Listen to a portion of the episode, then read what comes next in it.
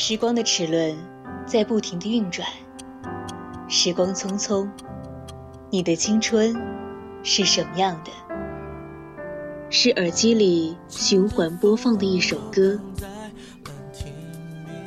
还是和二三好友一起去咖啡馆，听着唱片机里时光的旧音乐？我怀念那个夏天，和喜欢的人在沙滩边漫步。在周末，和爸妈一起吃一锅热腾腾的火锅，那是烟火时光里最美好的记忆。愿我们的青春都向阳而生，永葆热爱。每晚二十二点到二十三点三十分，青春印记，你的独家回忆。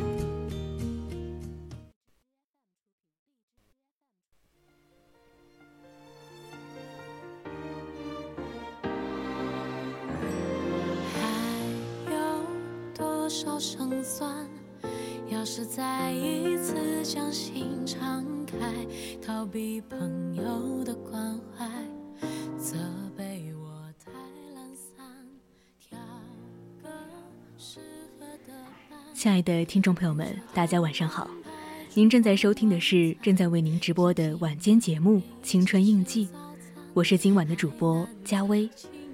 大家可以通过我们的荔枝直播平台与主播进行互动。听众朋友们，如果想要分享的话，也可以编辑你的内容参与到我们的节目中来。微博 @VOC 广播电台，微信搜索“青春调频”。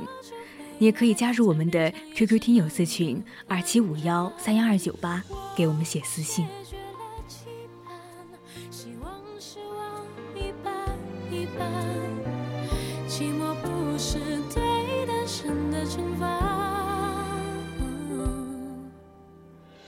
我决定用平常心看待。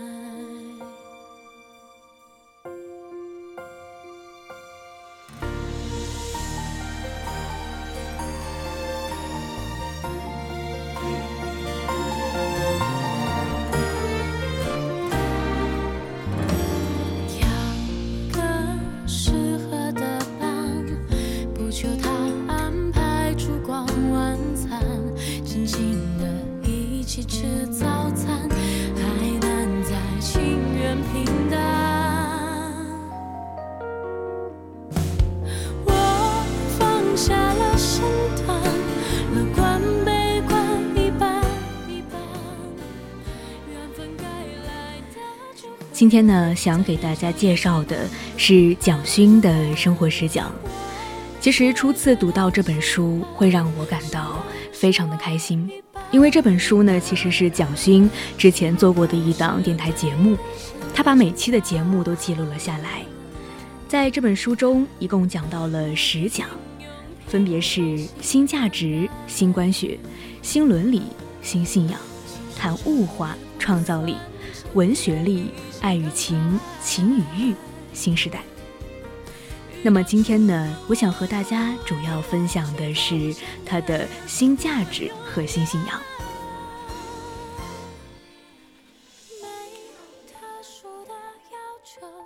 温柔迁就，一半一半。谁爱上我太不简单，现在只能随着时间旁观。我。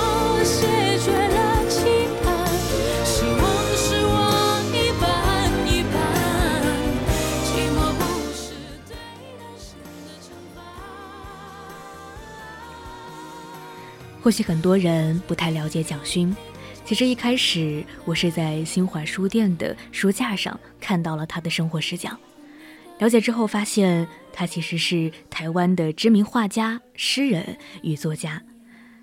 他是福建长乐人，生于古都西安，成长于台湾，台北中国文化大学史学系艺术研究所毕业的。他的小说文笔清丽流畅，说理。明白无碍，有一个特点是我很喜欢的，就是兼具感性与理性之美。《新价值》这本小说，它的第一句话是这样说的：在一个唯利是图的社会，每一个人都会在物化自己与他人的过程中，成为受害者。经常在报纸上看到一个受过高等教育的年轻人，做出很傻的事情，或者因为在感情上找不到出口，伤害自己或伤害别人，甚至是自己的亲生父母。这些现象会使人怀疑。现代年轻人的价值观是不是出现了问题？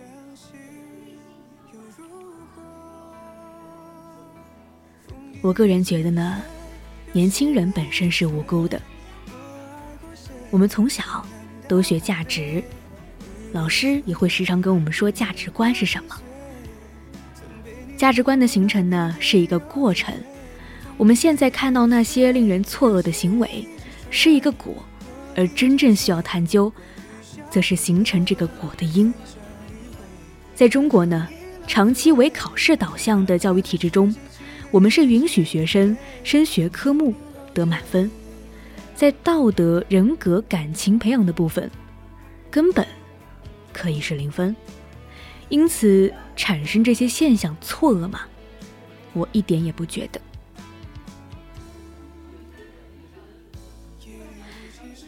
蒋勋在书中说。这个问题不是现在才有，在他那个年代就开始发生了。因为我们很少思考为什么要孩子上好的高中、好的大学，其实一点意义也没有。譬如呢，我从事的是艺术工作，关心的是创作力，关心人性的美。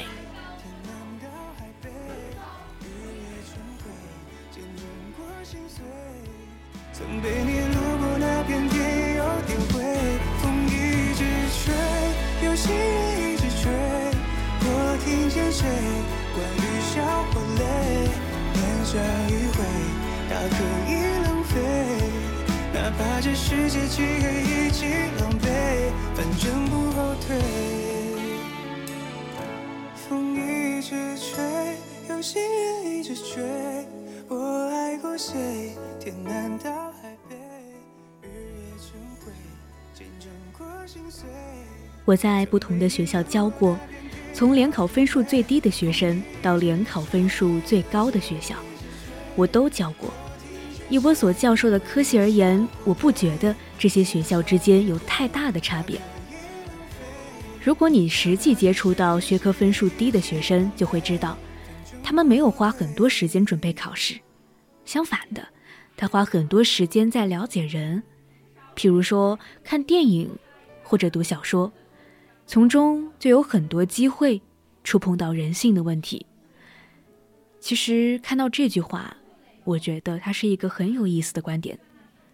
或许在学校里面，老师总会认为读书成绩好的同学，一定是非常优秀的同学，他们不管是在做人或者是做事上，都会比别人优秀。但是这种看法一定是片面的，因为那些可能不太爱学习的学生，他们并不一定就是个坏学生。他们或许花很多的时间看电影或者读小说，在做这些事情的过程中，他们能够体会到更多的世态炎凉，也能够更加懂得人性和生活。所以我想说，如果评判一个人是看成绩，那不免于太过于物化。我们一定要用一个包容的眼光和更加多元化的去看待他们。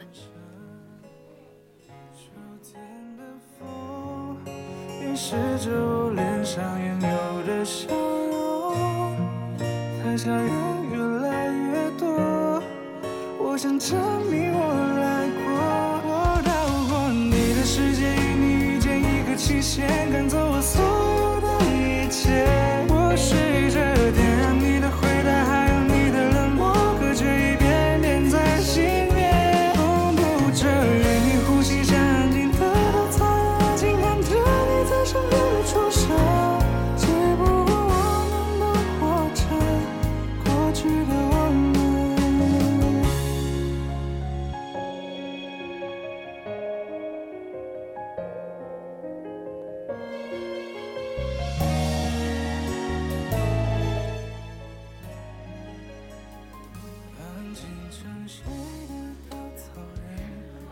刚才说到了通过成绩去评判好学生和坏学生，那么如何从文学中去寻找人生的解答？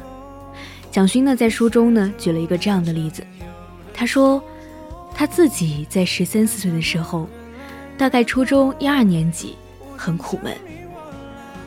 他相信凡人处在一个生理发育转变的时期，就是他最敏感的时候。不只是身体开始变化，声音变粗，性征出现等等，更重要的是，他开始意识到自己身体的存在性。我想，中外古今所有的重要时刻，就在此刻，也就是启蒙时刻。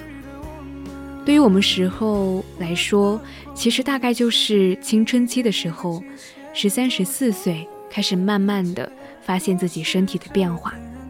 在那个时候，我感觉到了身体的苦闷，却无法解答。因为生理的苦闷引发我开始去思考：人到底是什么？我到底是动物还是人？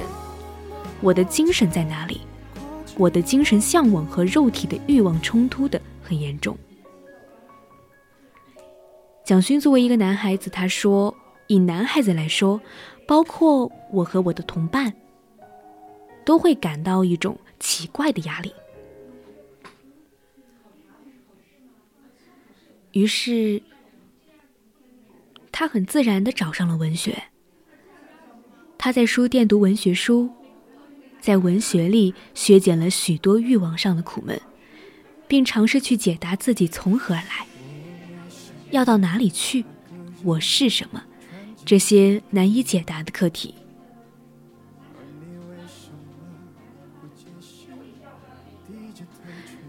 因为这样，有一段时间，他原本很好的功课就耽误了。那几次考试的结果都非常糟，他因此被学校、被家里指责成一个坏学生、坏孩子。他想，在那一刹那之间是非常容易变坏的，但是幸好文学救了我，让我有足够的自信，不但没有变坏，并且在文学中得到很多关于人生课题的解答。看到这里呢，其实我想说的是，文学其实真的就是我们生命中的救赎。或许你看到了数学是很枯燥的，也觉得理科是很难学的，但是当你接触文学，你会发现它的魅力是无所不在的。你能够从字里行间中读到人生的真谛，也许你能在困惑之时，就会像主人公一样。慢慢的走出困境，这是文学给予我们的力量，也是我们能从书中读到的内容。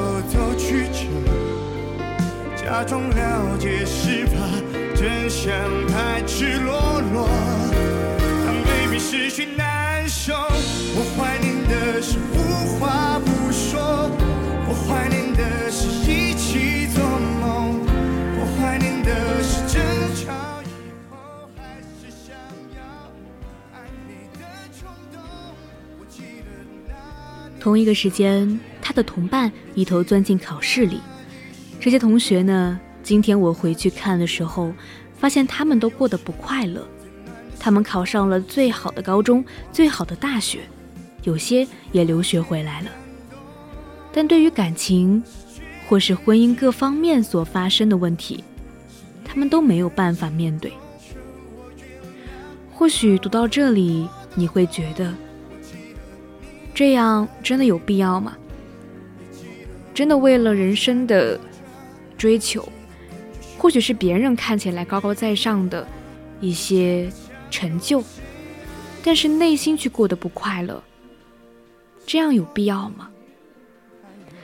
对于人性和真正的自我，他们始终没有机会去触碰，因为考试不会考。如果我们都变成了考试的机器，只是一味的去为了考试而考试，而没有理解到人性和真正的自我，那么我觉得，这样的一个人，他不仅仅没有活明白，甚至他也不明白自己的未来该如何走。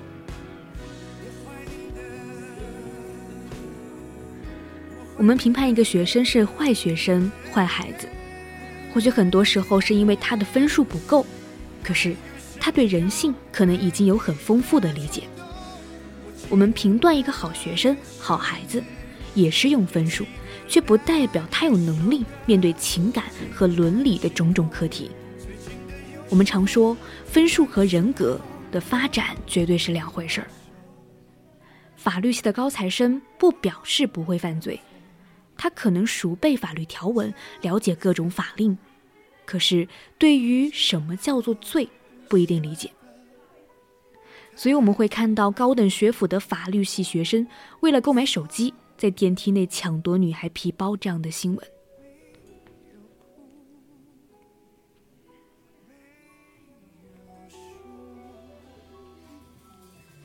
所以说，大家或许会问：自由是什么？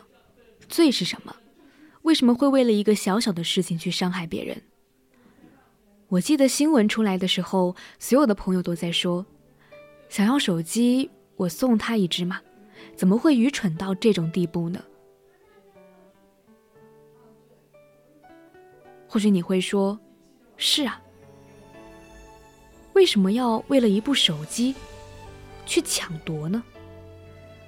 在今天这样的一个高度发达的社会。或许我们只要通过自己的努力和劳动，就能够获取一定的报酬。手机可能便宜的一千块钱左右就可以买到一部非常普通的手机，或者是两三千块钱。那为什么要通过这样的手段，而且还是高等学府的法律系学生？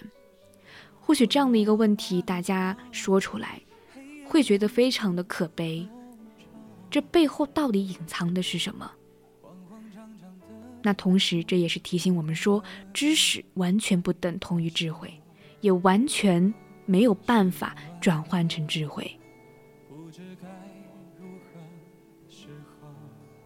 这个社会一直在制造这样的一批好学生，他们本身也洋洋得意，因为一路走来呢，都是被捧得非常高的自由生。因为他们可以考到那么高的学校，读那么好的科系，他们从来没有怀疑过自己的问题。所以我要呼吁的是，所谓的明星学校从来没有给你任何保障。知识分数越高的人，自己要特别小心，因为你将来要面对的生活难题，都不在这些分数里面。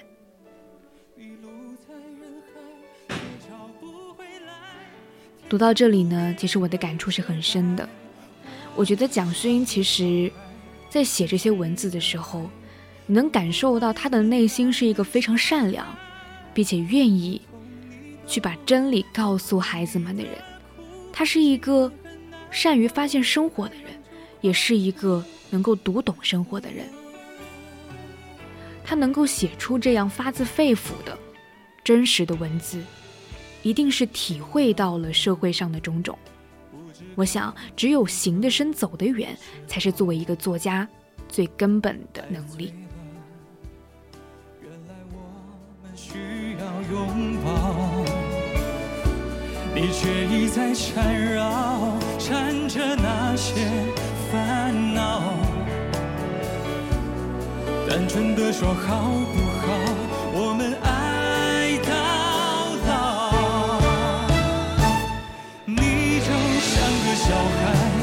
心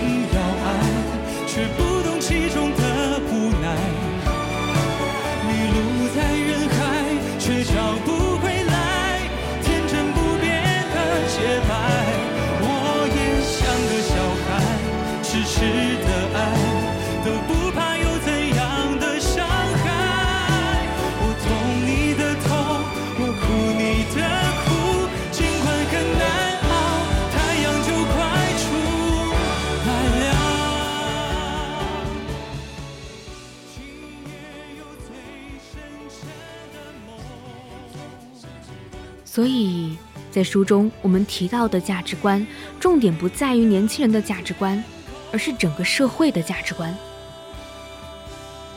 蒋勋说道：“当社会的整体价值观是唯利是图，年轻人的价值观也只会有一个字，那就是利。”以电视节目来说，媒体关心的是有没有广告，会不会卖，这就会让孩子模仿到一切东西都是可以用买卖作为价值判断。社会在制造商品，人也变成商品，在商品化、消费化的鼓励中，就会产生对于谋害生命无动于衷的结果。如果要检讨的话，就应该是做整体的、全盘的检讨。而不是在个体的行为上，因为一个唯利是图的社会，每一个人都会在物化自己与他人的过程中成为受害者。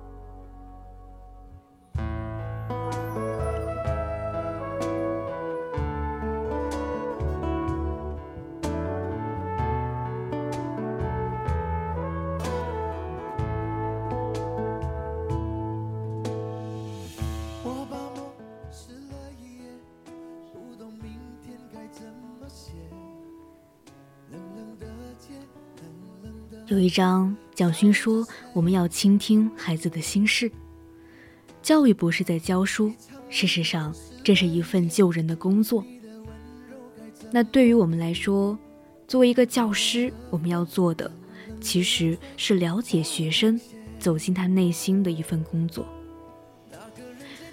当我，当他呢，让孩子画了自画像，听他们讲述自己的故事而痛哭流涕的时候。”蒋勋真的觉得这是一份救人的工作，你没有办法想象他们内心里会有多么的事情，这么的严重，因为他们讲出来了，因为他们哭了，他们不会走错路。有的孩子告诉我说，只要能不回家，他一定不要回家。这句话如果让他的父母听见了，一定会吓一跳吧。或许我们现在还是学生，并没有成为老师。或许我们接触不到这样的孩子。但是当他说他能不回家，就一定不要回家。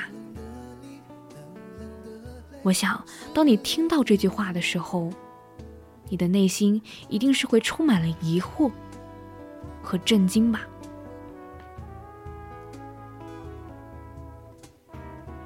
很多父母与教师呢，真的忽略了一件事情：他们所教育的对象不是一个物品，是一个人。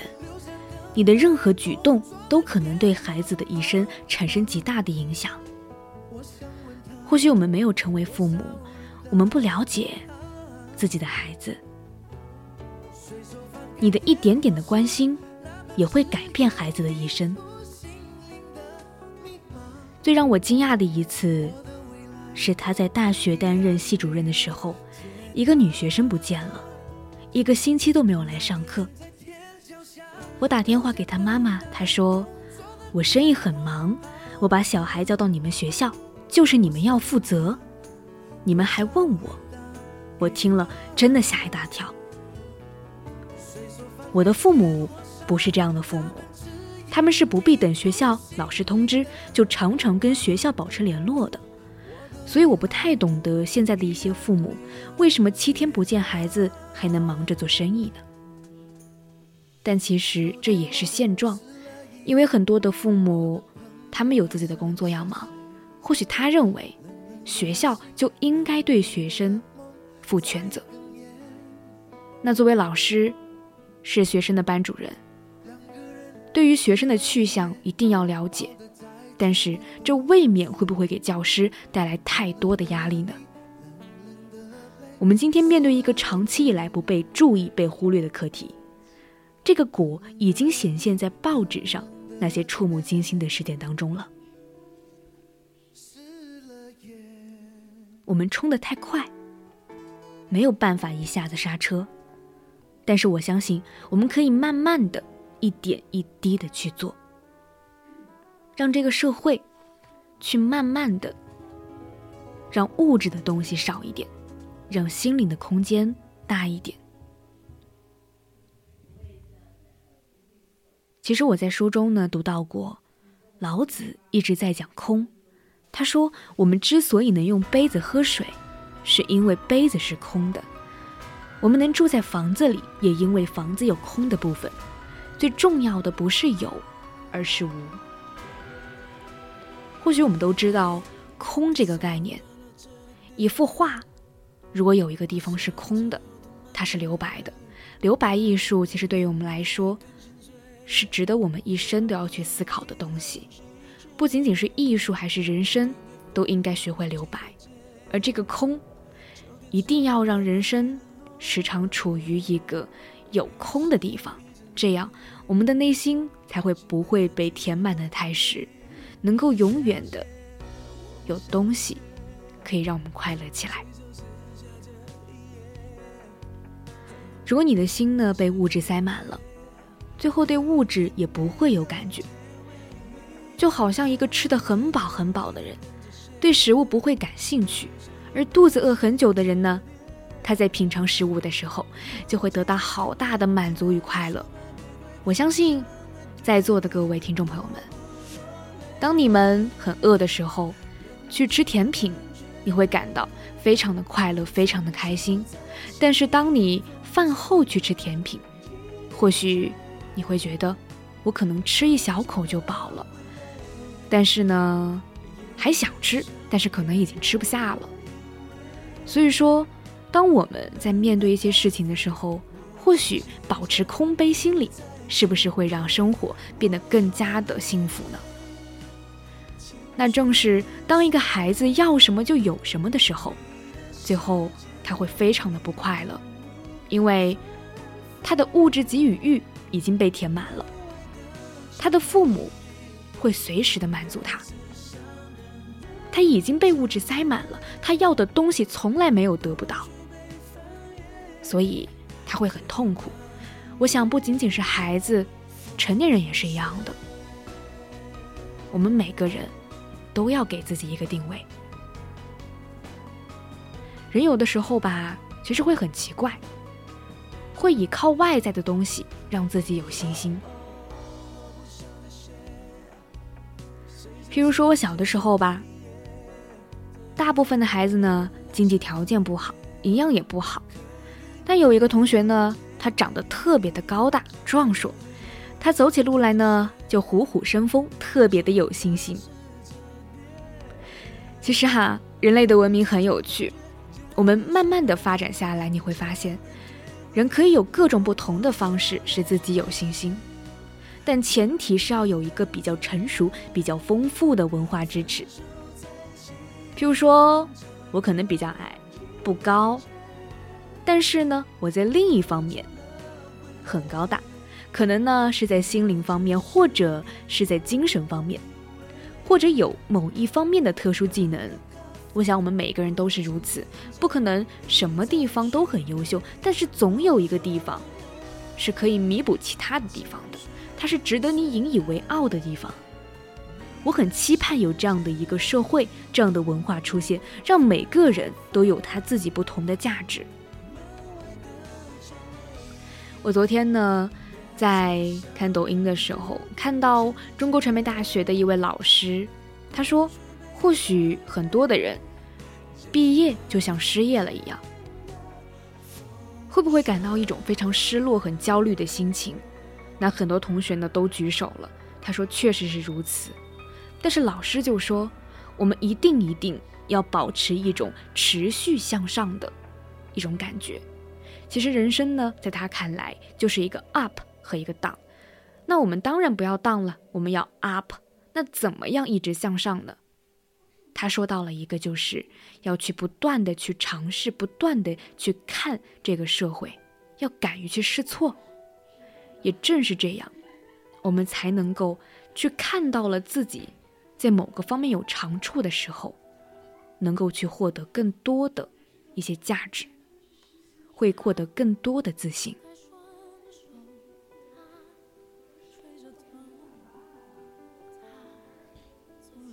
我们的社会呢，的确已经在走向多元。举个例子来说吧，现在有很多的呢，都是要求无障碍空间的设计。我小时候怎么会有那种东西？可是我们现在也不用这样的称呼了。这不只是一个名称的改变，而是人们重新思考过去所做的判断对不对。或许过去的残疾人，大家认为就是残废，就是可能在某个方面啊，他没有办法去用的一个地方。但是现在发现他不是，他可能会有很多其他很强的能力可以发展出来。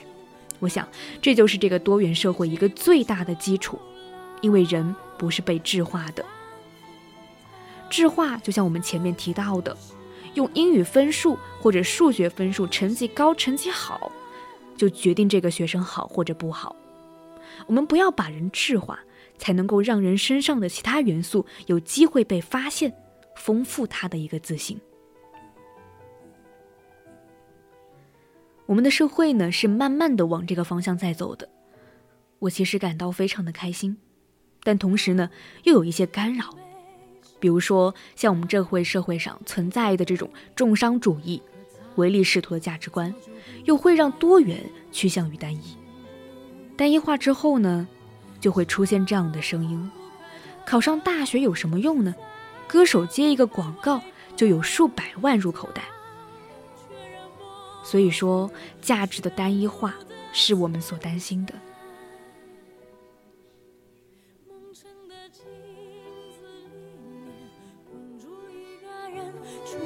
当时光里的温度胆怯的心跳加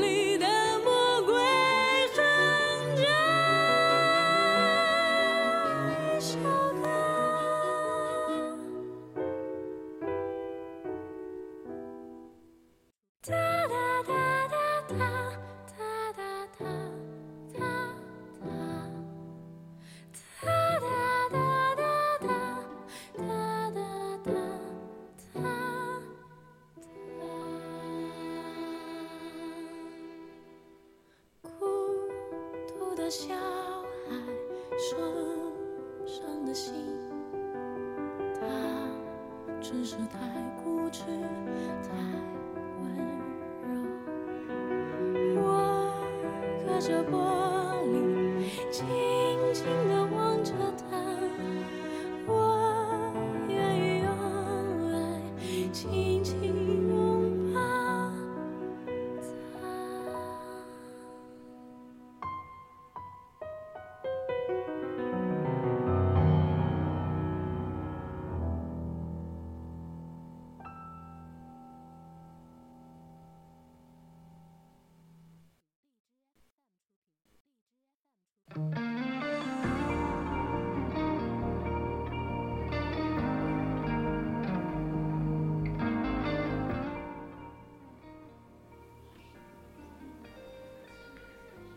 其实呢，在读蒋勋的这本生活实讲中，我非常喜欢他的一句话，叫做“够了的快乐哲学”。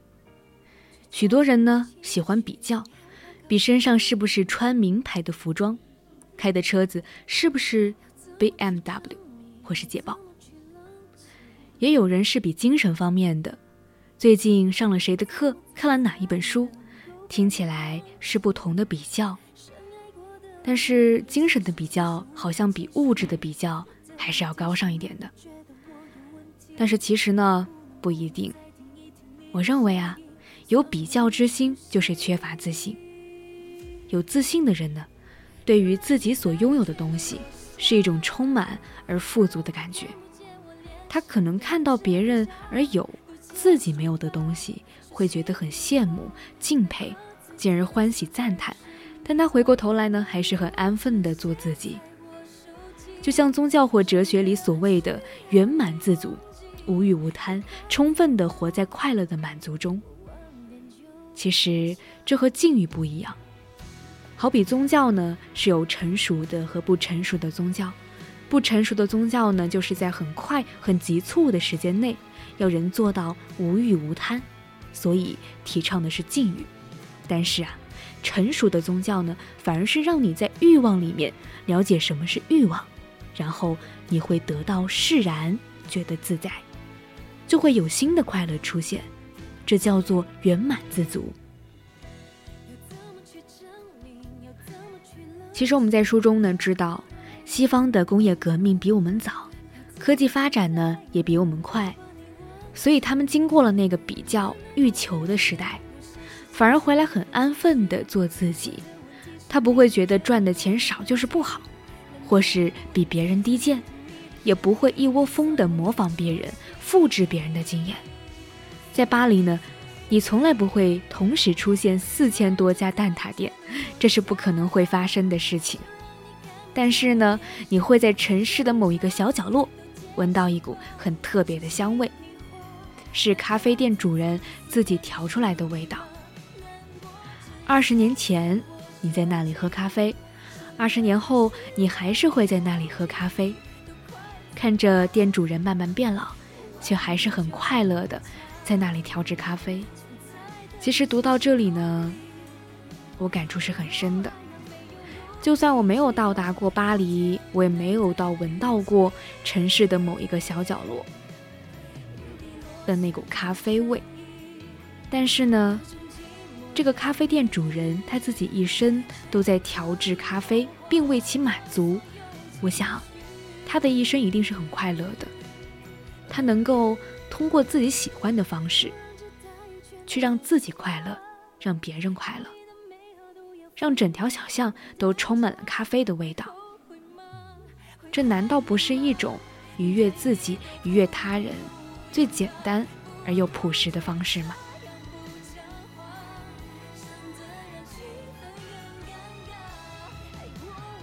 蒋勋说：“他觉得每一次重回巴黎，最大的快乐就是可以找回这么多人的自信。每一个角落都有一个人的自信，而是安安静静的，不想去惊扰别人似的。就像冰淇淋店的老板，他卖没有牛奶的冰淇淋，几十年来店门前总是大排长龙，但他永远不会想说多开几家分店。”他好像是有一种够了的感觉。那个够了是一个很难的哲学。或许我们在一生中总是会觉得这不够那不够，总是想要去获取更多。可是其实人到了一定的年纪，或许我们在慢慢的成长，我们也会发现，其实你要去满足现有的生活，要为现有的生活感到幸福，而不是一味的去抱怨。一味的想去追求一种还不够的人生，因为那样的你会觉得自己永远是不完美的，也会觉得是不幸福的。那我们说，一种够了的快乐哲学，它一定是会让人生变得更加的充实，让你自己去体会到生活中的快乐。这种快乐呢，也是我一直希望学到的。就像玫瑰饼留下的余香，咖啡小巷留下的美味。所以我希望听众朋友们也一定要学会够了的快乐哲学，而不是停留在一味的去追逐物质，一味的去追逐不够的人生中匆忙的奔跑。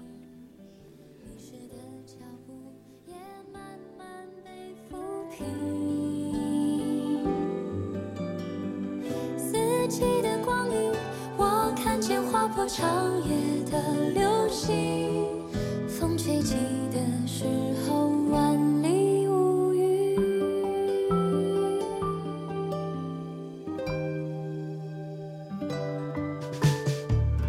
鱼肚白升起，悄然无声息。等海鸟轻轻声唤起。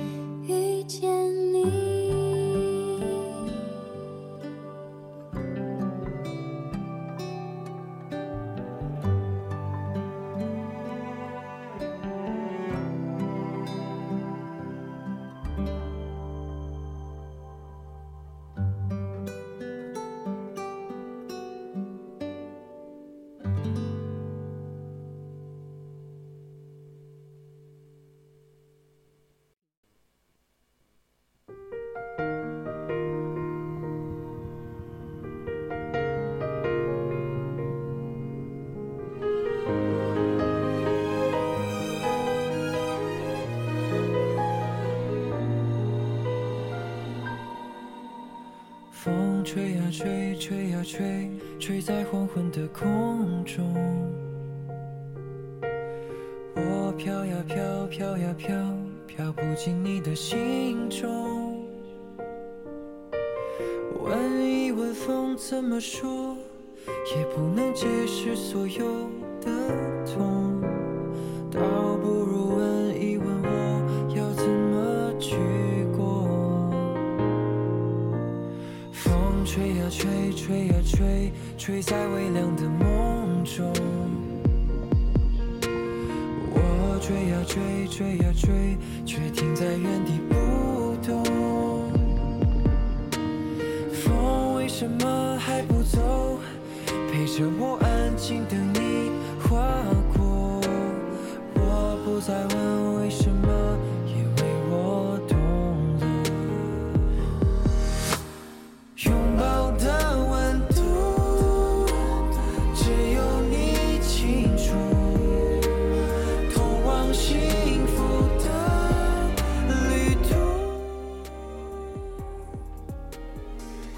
刚才我们谈到了新物质，那我们现在来谈一谈新信仰吧。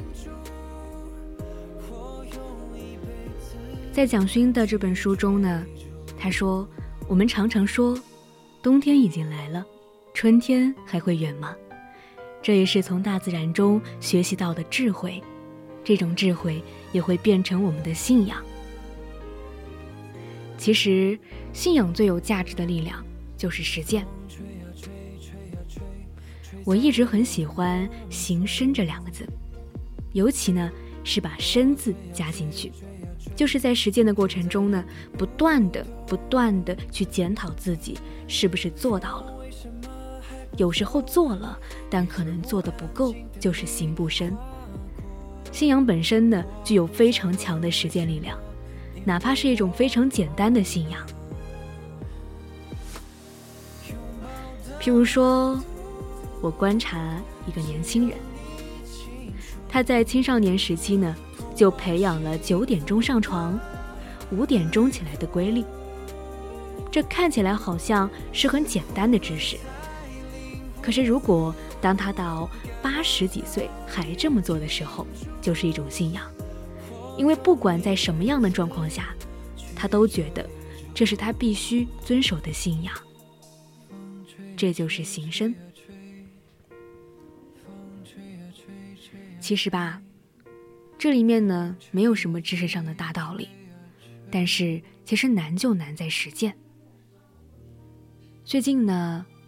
其实很多人也在准备考研，那包括我自己。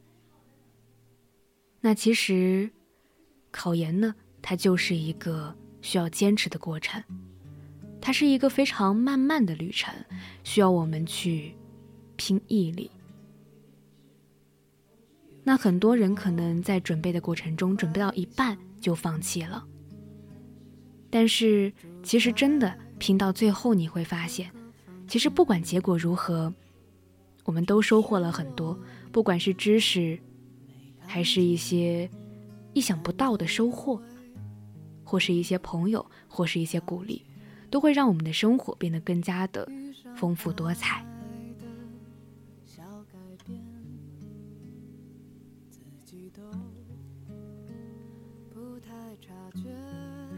就像我们的听众朋友他说到。知易行难，这四个字，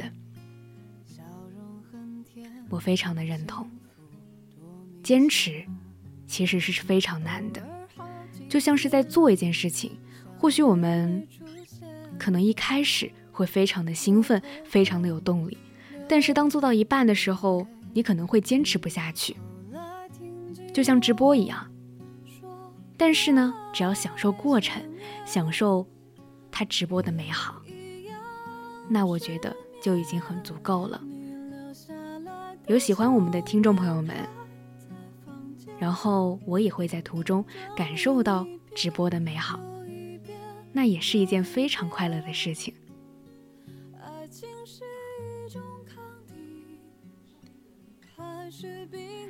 对，就好像你背的考研政治，用理论指导实践。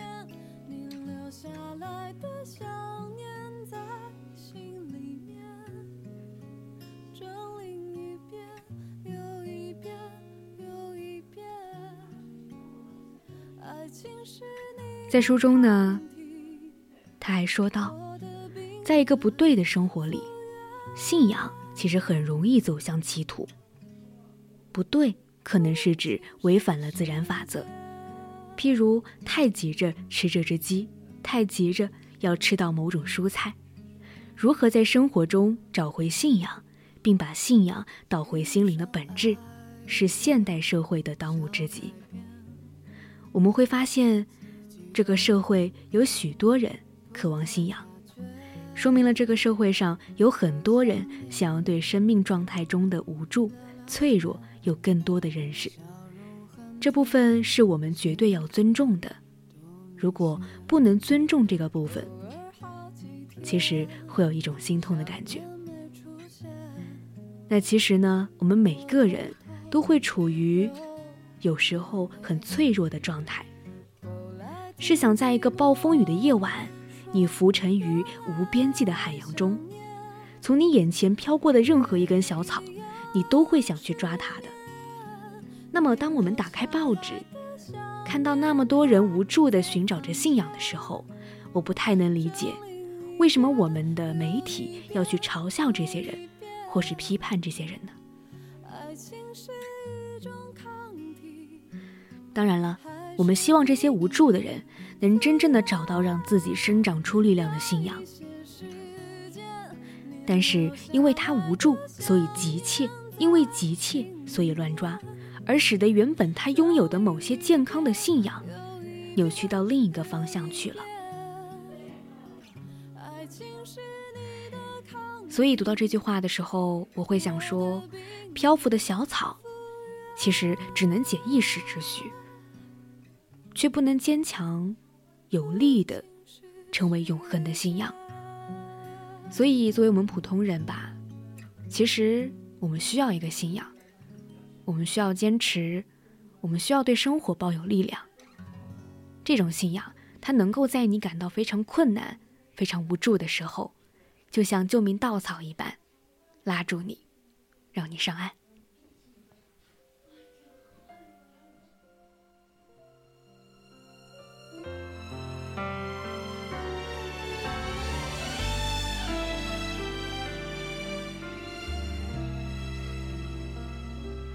烛火突然就灭了，残留的余温却还微弱晕着。昏暗慢慢浸透我全身，都快忘了天已经变黑了。曾经绚烂的花火，已经慢慢褪色，到最后一刻，身体渐渐羸弱麻木了，辗转反侧，只能彻夜不眠了。少有的快乐。可惜错过了，怎么开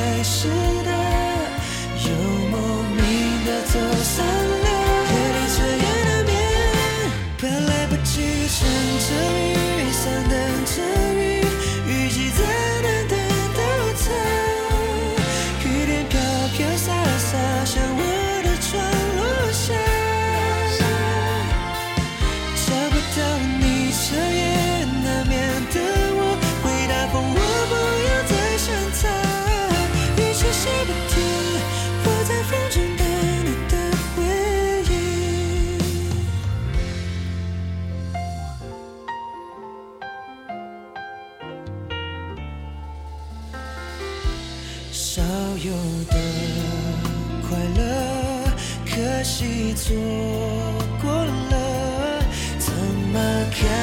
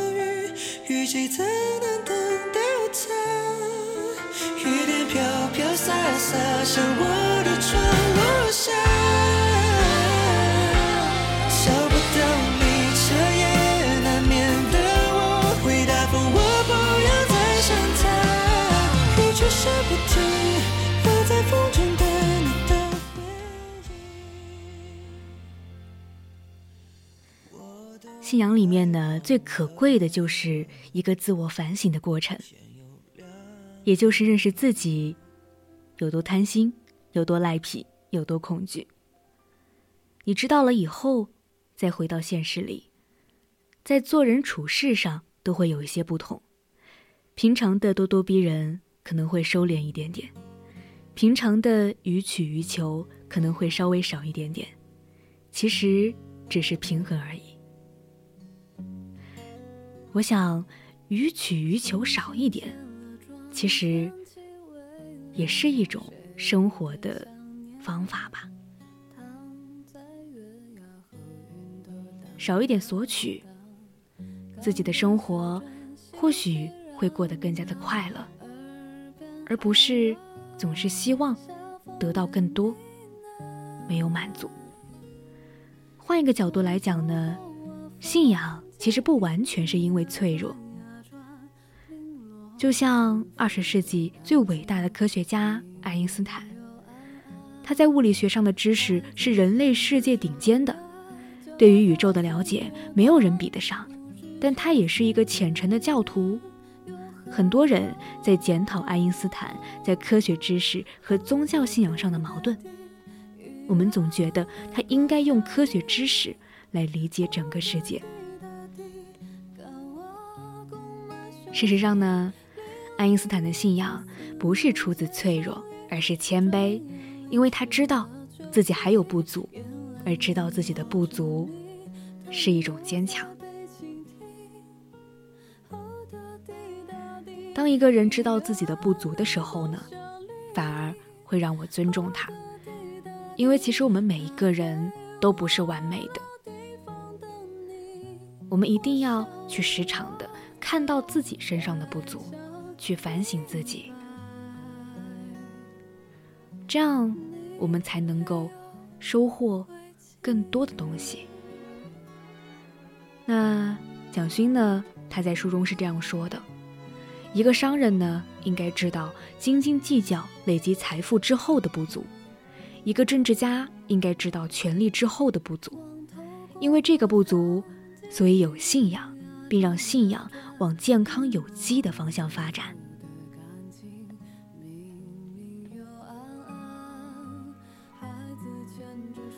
或许呢，他说的健康、有机的信仰，是指呢非单一性的。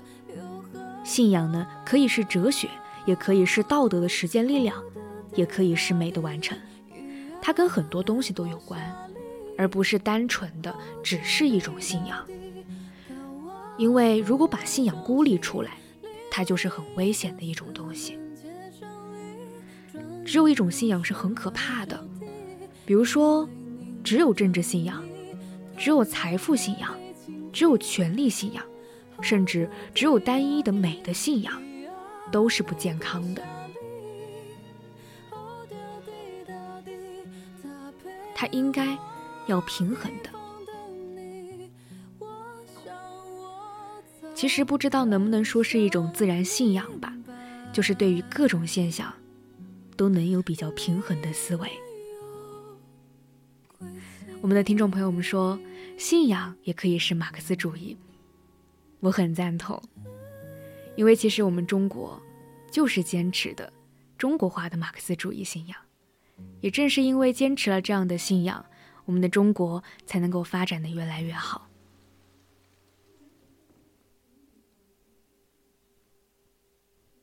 那刚才说到的自然信仰，就像老子说的：“人法地，地法天，天法道，道法自然。”最高的信仰。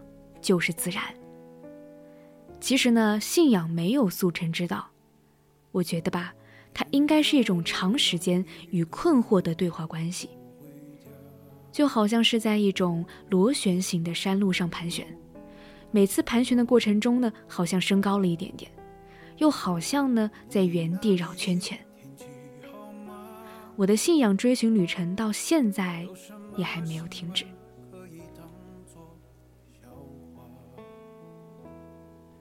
在书中呢，他说道：“老子最崇拜的信仰是婴孩，他觉得婴孩是最圆满的状态，因为无所求，无所缺。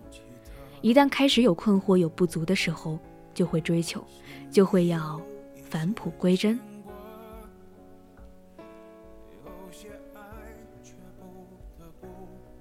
这个过程呢，我称它为信仰的过程。因为它是很漫长的探索。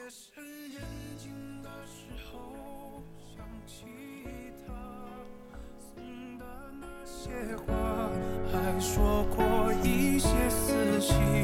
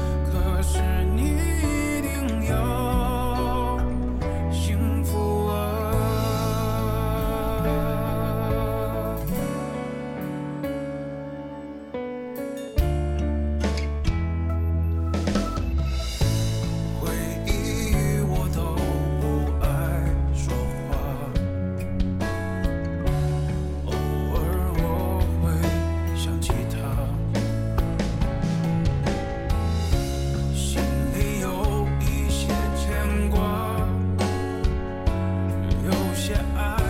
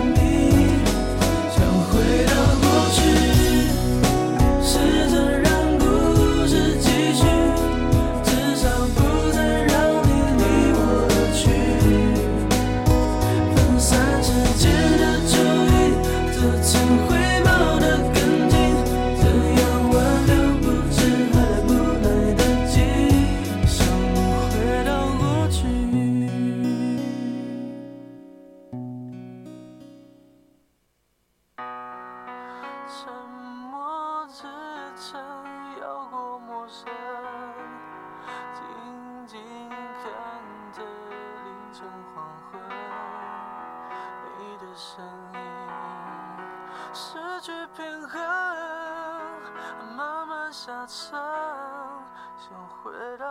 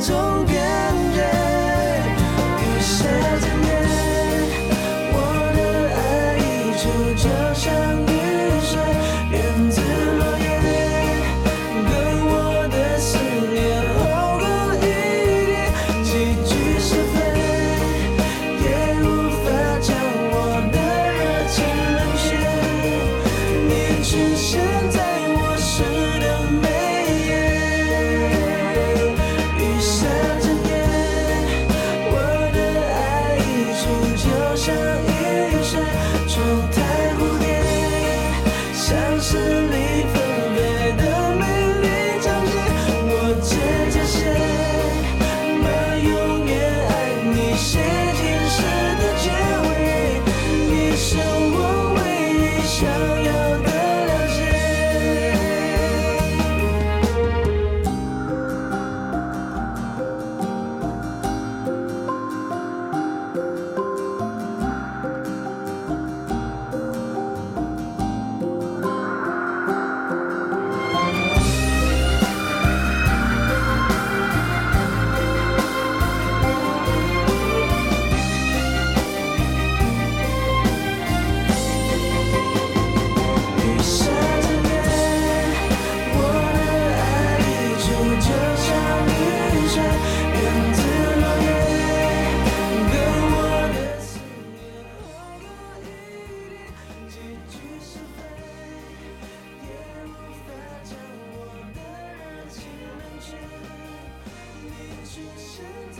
我们的听众朋友们，现在已经到了二十三点十分了。刚才呢，我们一位听众朋友一晨，他说他是教政治的一名人民教师。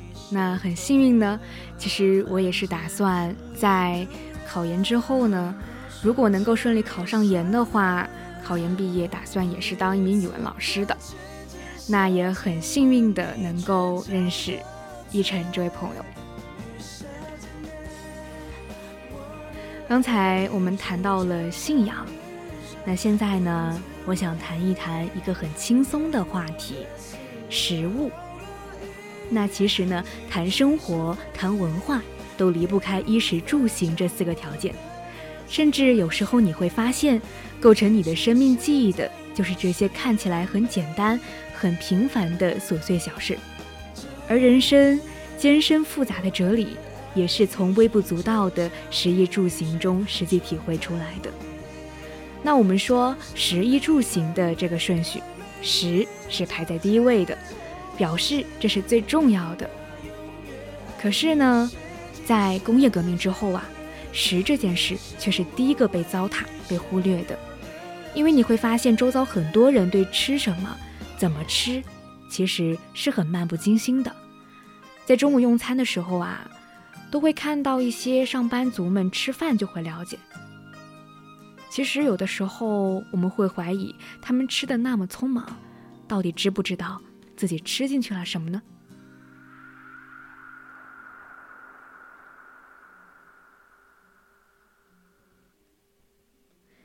其实，简单的快餐总是迅速地填充了我们的胃，就像一些肯德基、汉堡包、麦当劳等等这样的一些快餐。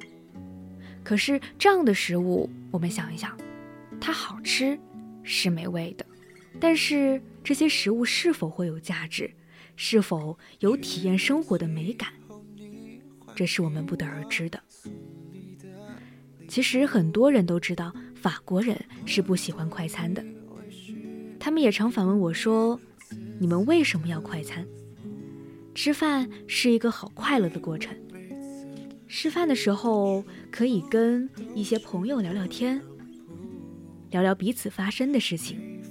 当然需要很多时间，但是这是一件很重要的事情。”在书中说。法国的这些文化会不会因为商业化、物质化的潮流而被淘汰呢？有一段时间我也会担心，但我想是不会的。尤其是在欧盟成立之后，更能阻绝美国高消费文明的进入。看他们的电视节目和广告，又让我更有信心。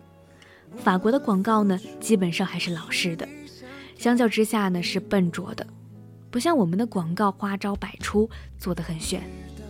因为他们已经了解到，这样的广告没有用，消费者很成熟，不容易被骗，所以他们不需要花那么多的心神，去用广告包装来骗人。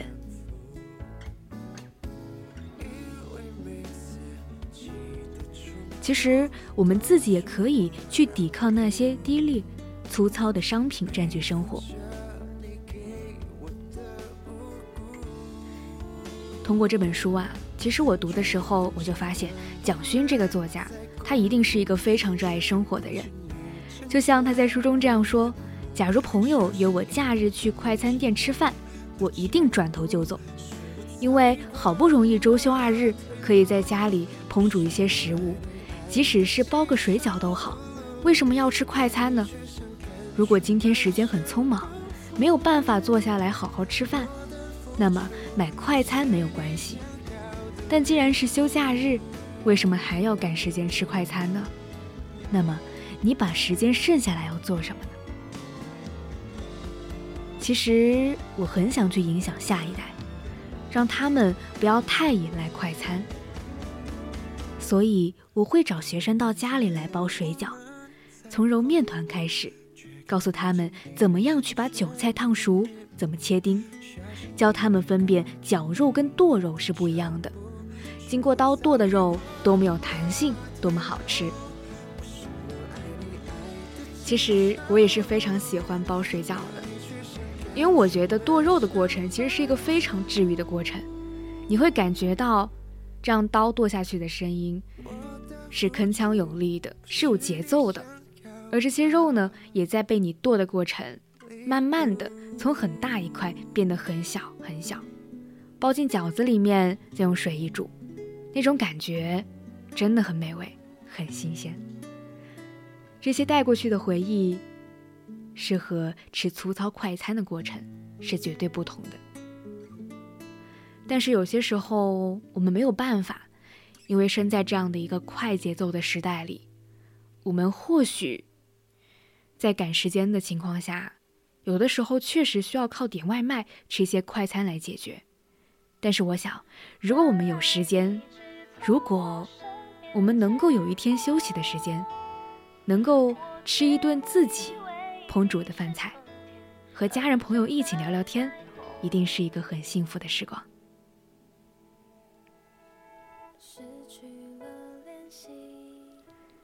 一晨说也可以自己做，对。但是呢，像我们学生，其实住宿的话，在学校。因为没有锅，其实只能吃食堂。有的时候要上课，也只能点外卖，其实也是挺不方便的吧。所以每到回到家，父母给我们接风的时候，一定会做做一桌非常美味的菜肴。然后呢，到学校吧，其实就吃不到父母做的菜了，还是挺怀念的。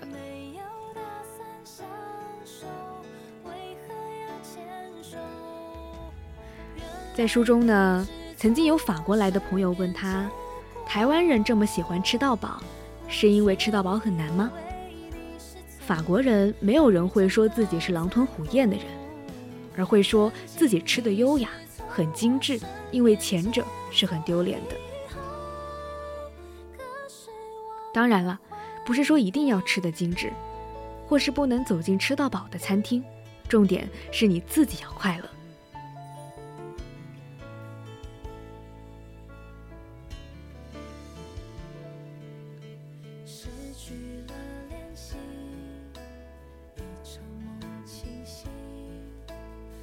好棒呀！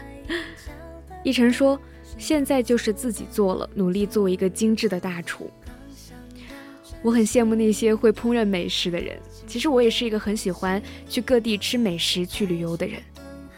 如果能够把食物烹饪成美味的佳肴，是一件非常幸福、非常享受生活的事情。那你一定要继续加油，烹饪出更多美味的菜肴。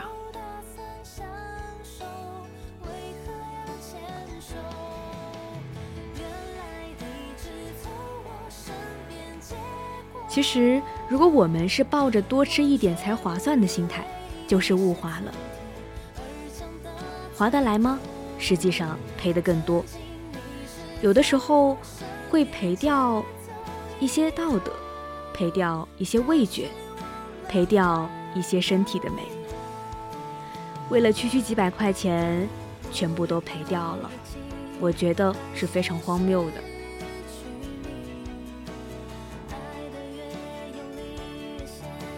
对我们的这个群听众朋友们还是挺多的，因为我们每天呢都会做节目，然后这个群其实历史也是蛮悠久了的吧。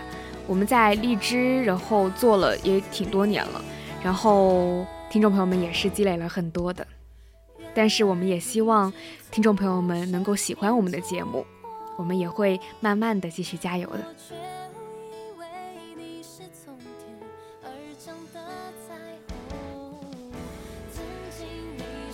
其实我们电台吧，它是一个慢慢接续的过程，从大一、大二、大三慢慢的过来。现在我是一名大三的学生，其实到了大四，我们会没有那么多时间做节目了。大三的节目其实也很少了，最主要的节目呢就是晚上的青春印记。那我的青春印记呢是在周四的晚上，大概是隔一周做一次吧。但是我觉得能够享受这个过程其实就很好了。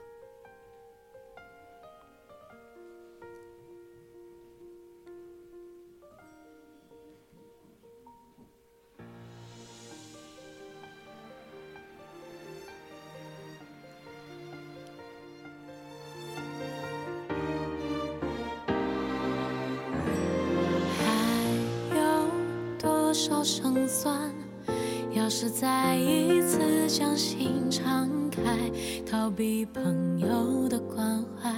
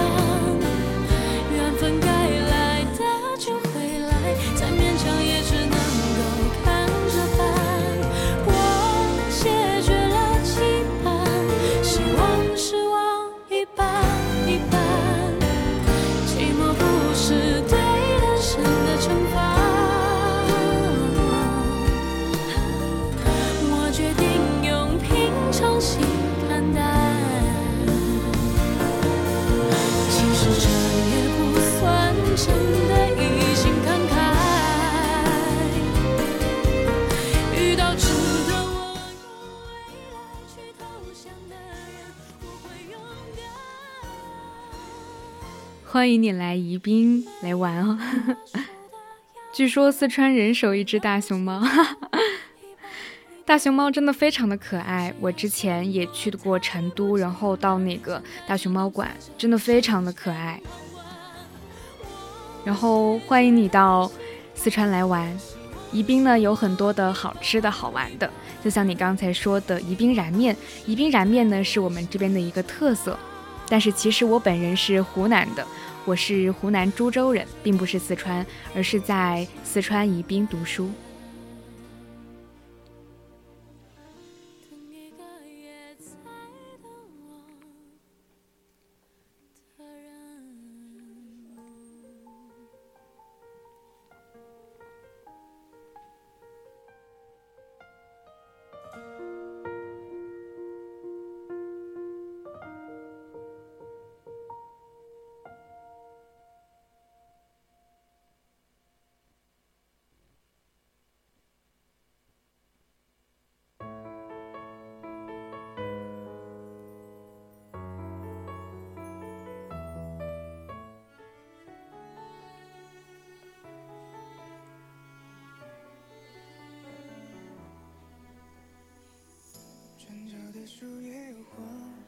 在新时代呢，我们是不是可以试着缓下自己的脚步，少吃一点，吃好一点，并且学会等待，等待花开，等待果熟，等待不同季节的不同食材，等待一道食物用繁复的手工步骤细心料理。只有让等待变成一种态度，一种心态，它才会成为生活中的信仰。成为我们作为人的新价值。